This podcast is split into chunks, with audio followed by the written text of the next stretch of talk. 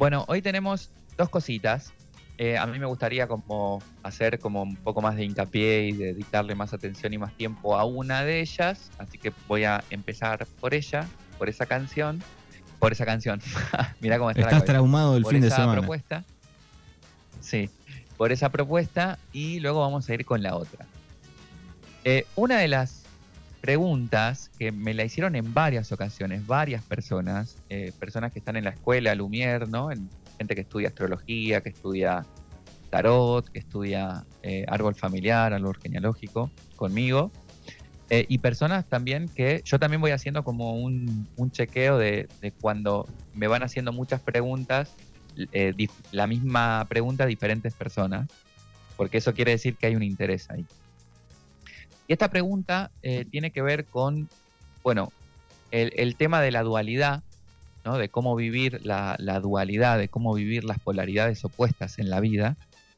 Llámese luz y oscuridad, llámese momento de bienestar y de malestar, llámese este, momentos, bueno, como, como, como de abundancia cuando uno, o de, o de riqueza cuando uno tiene plata y recién cobró, y momentos de pobreza cuando la cosa se complica, ¿no? ¿Cómo vivir o cómo transitar esos momentos eh, duales, esos momentos de polaridad?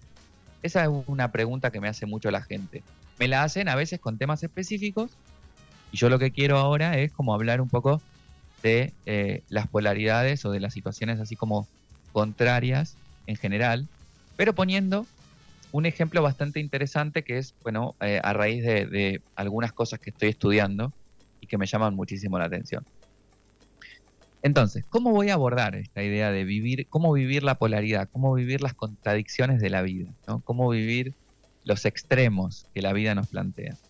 Primero tenemos que entender que vivir la vida implica, sí o sí, conocer esos dos extremos, conocer esas dos polaridades. Porque de eso se trata también la conciencia completa, ¿no? Entonces acá se van a desarmar todas las cosas que vayan eh, en, una, en un pensamiento o en una experiencia unilateral. ¿Por qué? Porque no existe eso. En nada, en absoluto. Entonces nos vamos a encontrar acá con personas que están en búsqueda del bienes- del bienestar y de la felicidad, considerando que solamente hay que vivir el bienestar y la felicidad. De manera unilateral, ¿no? Esa es la única dirección de mi vida. No existe. Amigos, amigas, no existe eso. Nunca vamos a estar siempre feliz y nunca vamos a estar siempre triste. Ponele. Jamás. Eh, lo dijo Shakira, ¿no? No hay mal que dure 100 años, ni cuerpo que lo aguante. Eh, pero más allá de eso, eh, tenemos que entender que de pronto detrás de una gran carrera de éxito y de dinero y de fama, hay detrás un montón de otras cosas.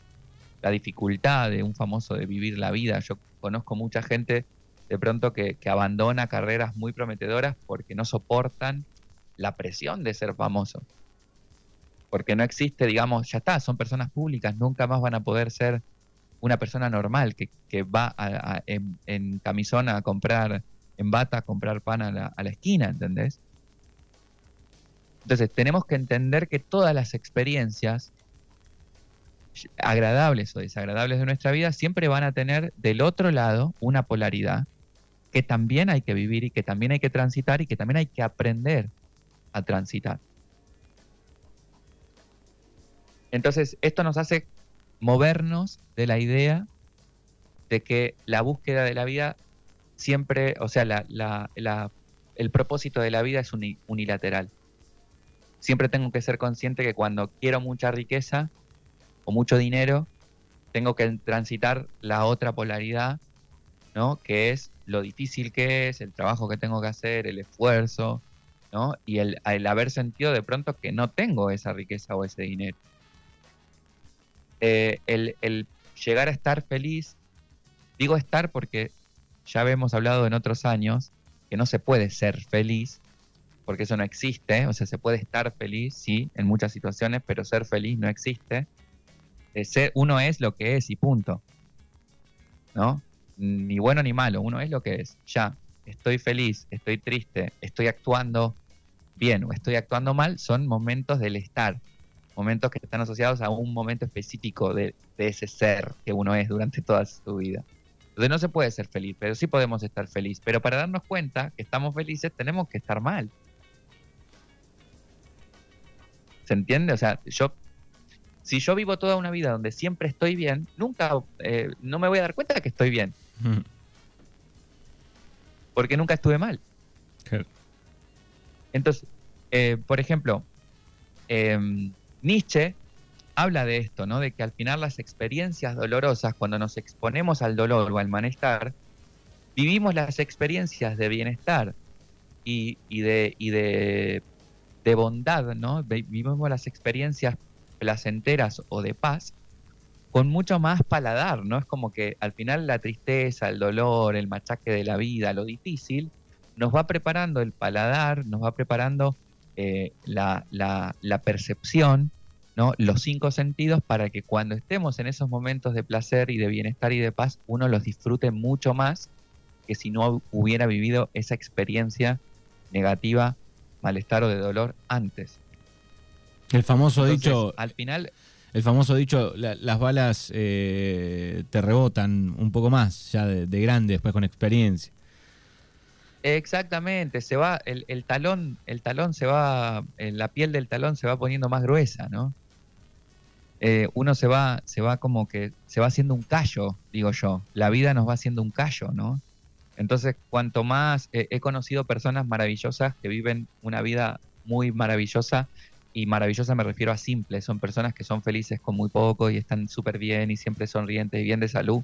Y cuando conoces la historia de esa gente, no se las deseas a nadie.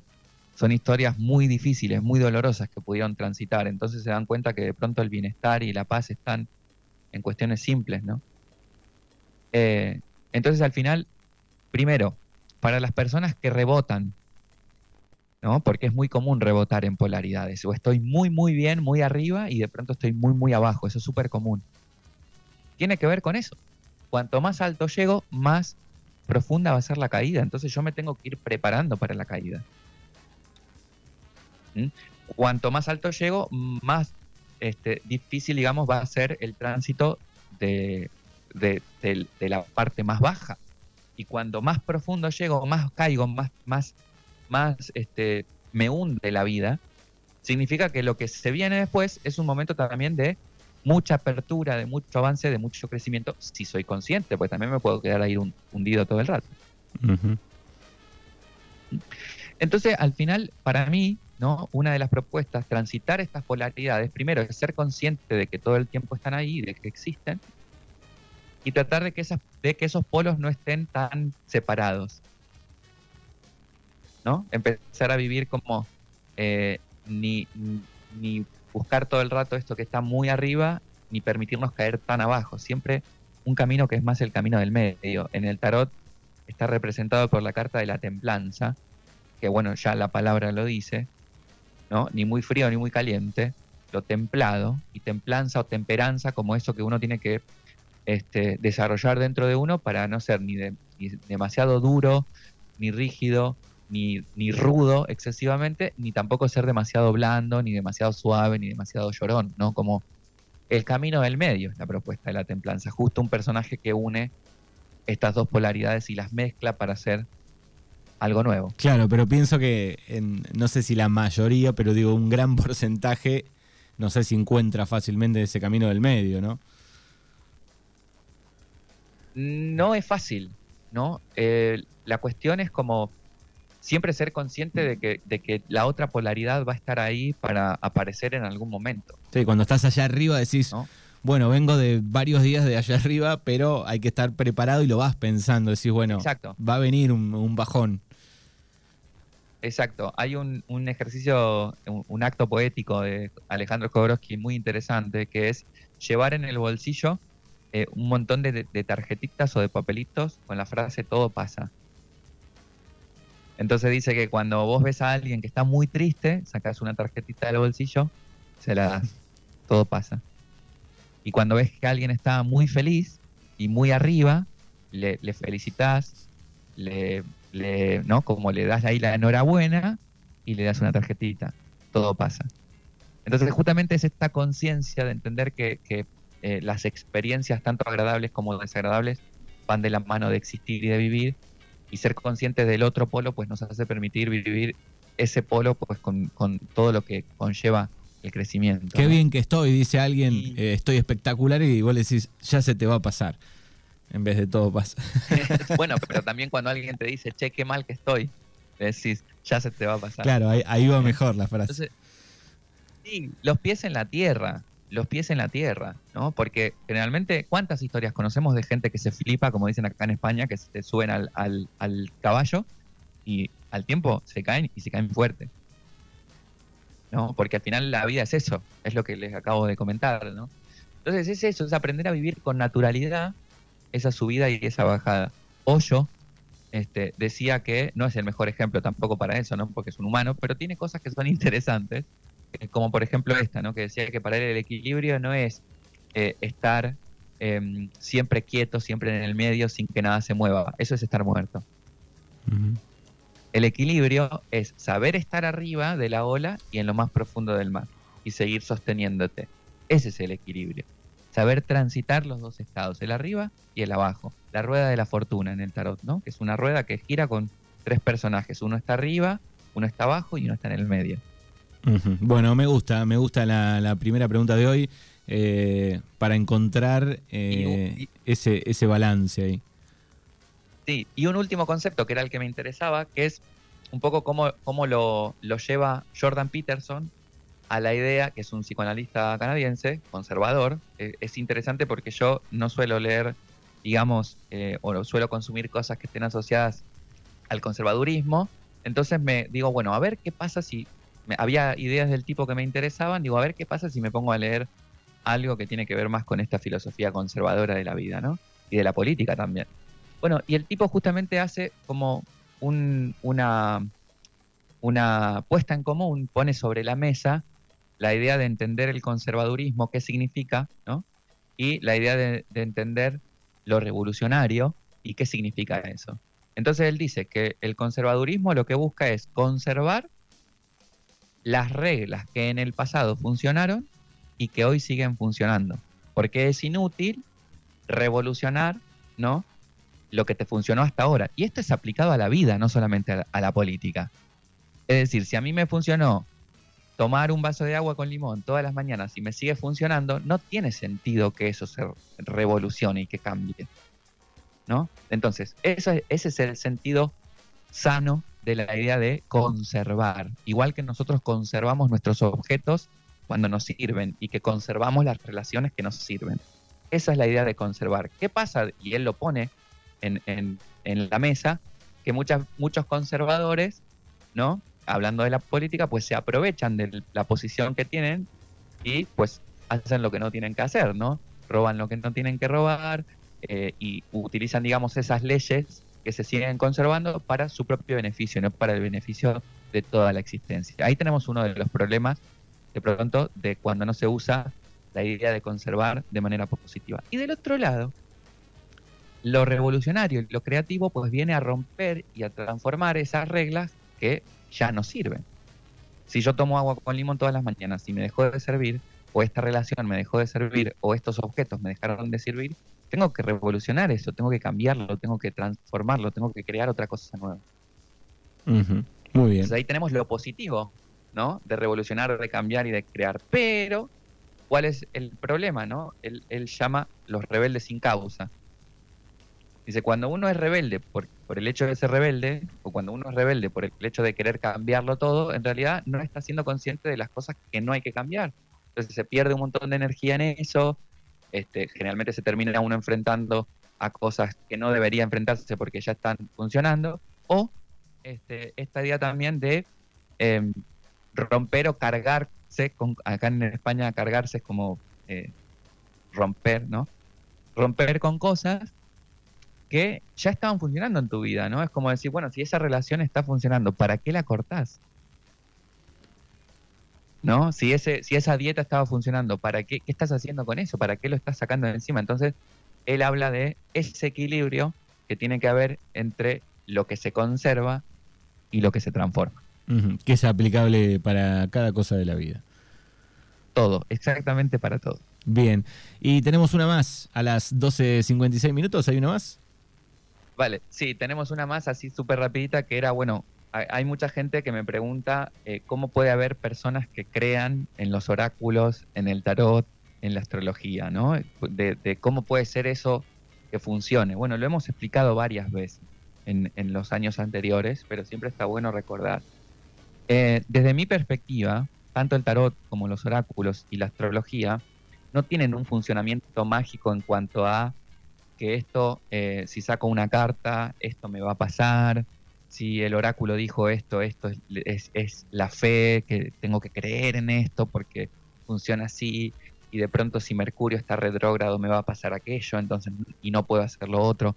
Para mí eso no tiene sentido, para mí eso es una forma de mirar la astrología, el tarot y los oráculos de los siglos anteriores. Lo que nos hemos dado cuenta con el avance de la conciencia, del pensamiento, de, la ciencia, de la educación y de, también de la, de la sabiduría, de la filosofía que tenemos hoy, es que todas estas cosas en realidad son diferentes formas de entender la vida o el universo, diferentes filosofías si se quiere, ¿no? Entonces, em, para mí los oráculos, la astrología, el tarot, son como unas puertas muy interesantes para reflexionar cosas o pensarlas desde otro lenguaje. ¿no? Como el arte, el arte es, igual, para mí no hay mucha diferencia entre astrología, tarot, oráculos y arte. El arte de pronto te permite pensar cosas que te pasan todos los días o que te pasan en tu vida desde una perspectiva pues creativa, ¿no? Una canción que te hace pensar o que te representa lo que sentís, una pintura que te impacta y, es muy hace y es muy muy personal esa lectura también, ¿no? Exacto. Bueno, eso es, eso es lo, más, lo más, más importante, que si bien hay unas reglas o unas leyes por las cuales se lee el tarot, se lee la astrología y se leen los oráculos, la experiencia que cada persona tiene con ese tarot, con ese oráculo, con, con esa interpretación astrológica es privada y personal. Entonces, vale, un astrólogo dice que todos los leos van a vivir esto, vale, pero yo que soy leo entiendo esto que me sirve y esto no. O sea, entender como estas cosas desde otro lugar. Como, como dice una gran amiga mía, la experiencia oracular o la experiencia mágica siempre es voluntaria. Y también es cierto que desde la pandemia para acá, me parece, eh, hay mucho trucho dando vuelta. O sea, ha levantado, pero hay tanto, vos ves en la tele, en programas, en Spotify. digo, hay mucho trucho dando vuelta también, aprovechando de varios, no solo astrología, de, varios. ¿no? Claro, porque se puso de moda primero, ¿no? Es algo que está de, pronto a la moda, pero eh, también hay que tener cuidado. Yo para mí, eh, bueno, la forma en la que yo enseño astrología, tarot y oráculos siempre es desde el juego. De hecho, mi escuela tiene un lema que es el juego de interpretar. No vamos a adivinar, no vamos a juzgar, no vamos a sentenciar, no vamos a ayudar. ¿Qué vamos a hacer? Vamos a jugar a interpretar. Y en ese juego interpretativo de imagen, palabra, pensamiento, las personas se van encontrando con un discurso que es diferente, que es nuevo, que te tomar conciencia, eh, sentirse mejor, ¿no? Entonces, em, yo siempre digo que hay que ver a qué está jugando el intérprete. ¿no? Cuando yo voy a consumir una lectura de tarot, de astrología, de oráculos, un, algo, algo, de ese tipo, tengo que ver a qué está jugando el intérprete, es decir, a qué está jugando el tarotista, a qué está jugando el astrólogo. Porque si el astrólogo está jugando a Dios, a que sabe todo y a que te va a adivinar, bueno, ya sabes que la respuesta va a tener ese tinte. Si el tarotista está jugando a eh, predecir, los, bueno, va a tener ese tinte. Pero hay un montón de gente que trabaja muy bien, eh, que está jugando a otras cosas, que está jugando a traer conciencia, que está jugando a que la gente cambie, a que la gente esté bien entonces posiblemente la experiencia que tengas también tenga que ver con ese juego. ¿no? Muy bien, bueno, es Gaby Lumier desde Murcia, desde España, aquí en Mañanas Urbanas. En el comienzo de semana lo pueden seguir a Gaby en las redes. Lumiere Tarot Art en Instagram, YouTube, eh, Facebook, TikTok y Twitter. ¿Vale? Y estamos en Telegram también como Lumiere Escuela, por si quieren enterar de las cosas. El fin de semana tenemos un taller online que se llama Tarot Mentoring, que es un taller para animar a las personas que ya leen tarot a pasar consultas. Muy bien, perfecto. Querido Gaby, gracias, abrazo enorme y hasta la semana que viene. abrazo grande y saludos para vos y para toda la gente.